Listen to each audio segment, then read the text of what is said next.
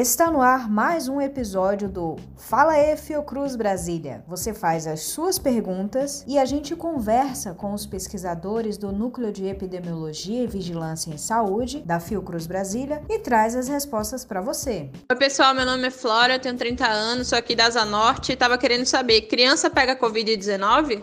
Se expostas ao vírus, as crianças podem ser infectadas da mesma forma que adolescentes, adultos e idosos. Mas com o fechamento das escolas, por exemplo, as crianças ficaram menos expostas. Além disso, as crianças têm claramente um risco menor de desenvolverem a doença.